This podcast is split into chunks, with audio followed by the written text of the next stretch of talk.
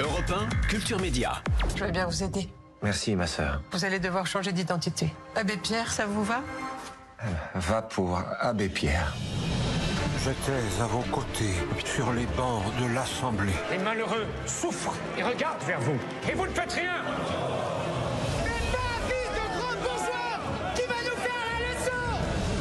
À vos côtés, dans la rue et le froid. Mes amis, au secours. Une femme vient de mourir gelée sur le trottoir en plein Paris. Elle serrait sur elle le papier par lequel on l'avait expulsée. On m'a appelé la voix des sans-voix. On m'a célébré. On m'a applaudi.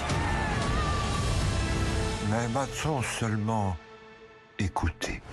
L'abbé Pierre, une vie de combat qui sort demain en salle. Euh, Frédéric Tellier, vous avez travaillé sur ce biopic pendant cinq ans. Euh, Henri Grouès, euh, devenu l'abbé Pierre, qui a été longtemps, je le disais, l'homme préféré des Français dans toutes les enquêtes d'opinion.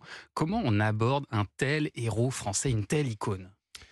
Personnalité préférée, et c'est lui qui a demandé à sortir du classement. C'est vrai. Ouais, il est vrai. resté 17 ans, il a dit place aux jeunes. Enfin, Benjamin le Place à. Jean-Jacques.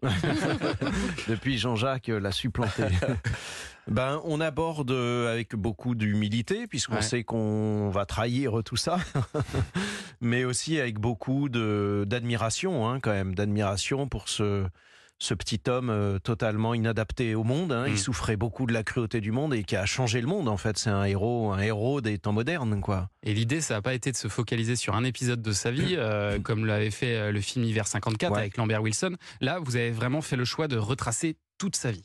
Oui, parce que en fait, quand je me suis intéressé à lui, je connaissais pas grand-chose de lui, euh, Mm. voire euh, rien, à part l'appel de 54 C'est et ça. puis le vieux monsieur sympa qui poussait des coups de gueule euh, trop cool à la télé. Et en fait, tout le reste est passionnant. Voilà, et, Ouais. et comme j'ai découvert tout le reste, je cherchais une idée, un angle, et je me suis dit, bah en fait, faut tout raconter de sa vie parce que tout est totalement épique et quoi, tout est incroyable déjà. Et alors pour vous, Benjamin Laverne, c'était une vraie difficulté. En même temps, ça doit être enthousiasmant parce que vous interprétez l'abbé Pierre de ses 25 ans jusqu'à ses 94 ans. Euh, vous avez dû vous métamorphoser tout au long du tournage, mais il y a aussi l'évolution de ses attitudes. Euh, ça a dû être un travail colossal, ça. Oui, c'est le moins qu'on puisse dire. Enfin, on avait euh, les Américains ont trois ans pour se préparer. Nous, on a eu trois mois, mais bon, c'est quand même super. Non, Non, mais je on a eu un peu blague. plus, on a eu un an. Oui, on a eu un an. On a eu un an. Fais engueuler Avec par mon attention, attention, la sanction tombe. Non, en fait, c'était pas du tout, un- passait pas du tout un message. Moi, pour moi, trois mois, enfin, c'était, c'est génial, quoi. C'était Déjà pas un du tout. luxe. ouais. Donc oui, Avec oui, c'est un vrai voyage. En fait, c'est un- vraiment un voyage. La préparation a été. euh, Frédéric nous a emmené avec Emmanuel Berco qui joue euh, Lucie Coutaz, euh, cette femme qui a accompagné l'abbé Pierre pendant pendant 40 ans, Ouais. et il nous a embarqué dans une préparation passionnante, mais vraiment passionnante, avec tout l'aspect recherche, euh, presque enquête journalistique pour aller à la rencontre de, de ce monsieur que que les gens pensent connaître et moi que je pensais un petit peu connaître. Et en réalité, euh, bah, j'avais oublié qu'il avait été jeune aussi, qu'il avait qu'il avait un parcours euh, complètement romanesque, épique, euh, atypique et une personnalité très complexe. Mm. Avec euh, c'était un, un petit monsieur inadapté au monde qui a changé le monde, qui avait des grands chagrins, des fulgurances, qui s'écroulait puis qui renaissait. Et donc toute cette complicité de ouais de la- l'approcher par tous les bouts, des lectures, des archives. Il y a tellement de matière sur cet homme qui était un personnage médiatique qui donnait énormément d'interviews. C'est ça l'avantage. Ah ouais. de la Donc matière. ça, vraiment, il y avait beaucoup, beaucoup de matière et, et l'appréhender, c'est pas que lui ressembler physiquement, c'est, trouver la, la force de ses mots, Ouais. de son combat, de son courage, de voilà sa, sa compassion immense. Et donc c'était tout le temps un, un voyage entre la tendresse et aussi la virulence et le révolutionnaire et le voilà. Et puis Donc, vous euh, avez eu accès aussi à ses journaux intimes et c'est la vraie découverte de ce film, sa relation justement avec euh, Lucie Coutaz, jouée par Emmanuel Berco. On en parle dans un instant sur Europe 1. Culture Média sur Europe 1 jusqu'à 11h avec Thomas Hill et on parle de cet événement demain en salle partout en France, la sortie de, de ce film L'abbé Pierre, une vie de combat réalisé par Frédéric Tellier et incarné par Benjamin Laverne et ils sont tous les deux nos invités ce matin. Et alors vous retracez 70 ans de, combat au service des autres, mais ce qui est moins connu, c'est sa vie personnelle. Euh, Comment vous avez eu accès, euh, Frédéric Tellier, à ces journaux intimes? Journaux intimes de l'abbé Pierre. Euh, en fait, euh, ça n'a pas été un accès facile parce que j'ai lu beaucoup sur lui au début, mais c'est vrai que toute la littérature, entre guillemets, sur l'abbé, elle est un petit peu légendaire. Elle raconte ce qu'on connaît un peu déjà, enfin les grands faits historiques. Ouais. Et moi, j'avais envie de découvrir s'il y avait bien quelqu'un derrière cette icône, s'il y avait un vrai être humain Ouais. derrière le super-héros.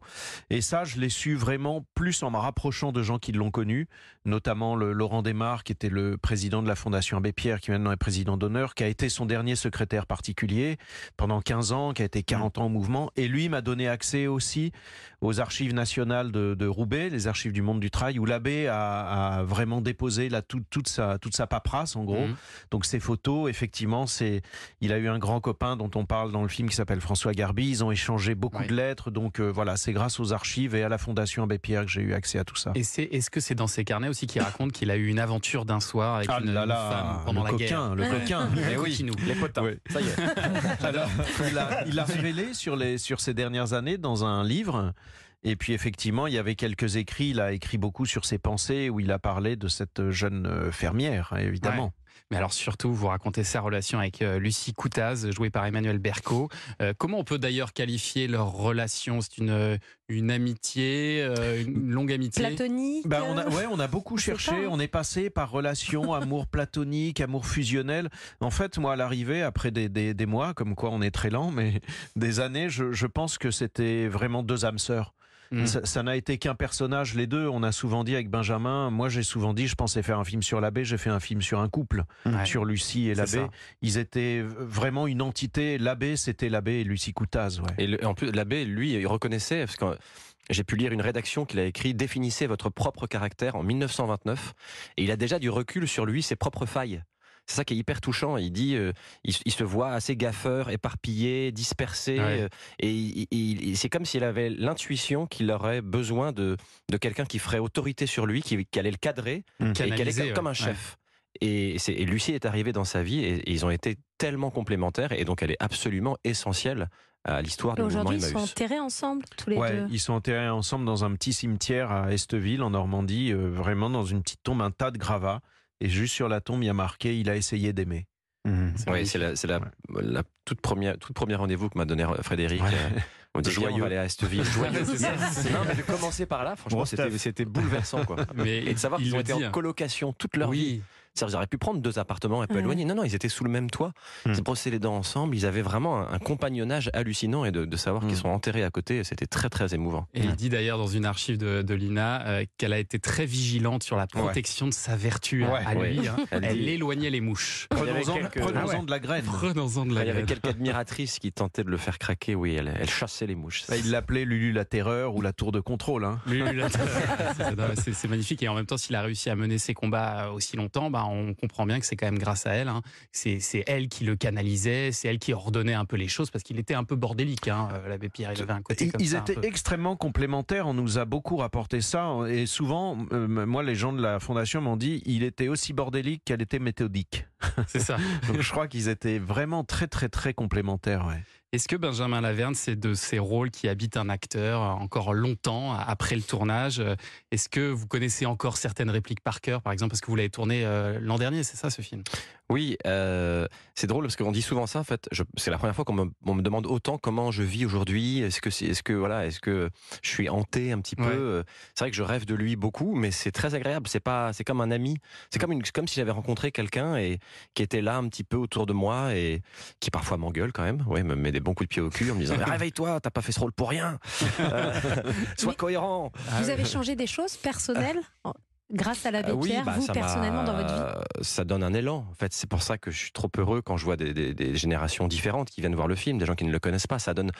c'est une espèce- on manque de modèles, de grands héros comme ça, d'une Ouais. parole qui vous réveille, qui vous crée un électrochoc et qui vous et donne du sens à votre vie aussi et de l'espoir, parce que on en- Dieu sait qu'on en manque aujourd'hui. Donc moi, je trouve que d'avoir ce, c'est comme un ouais un, phare quoi dans la nuit et qui dit il faut continuer à croire Mm. malgré la guerre, continuer à croire malgré la pauvreté. con- Et je trouve que ça, moi, ça me fait un bien fou, ça me tient droit, ça me, c'est, et puis surtout, il est moderne.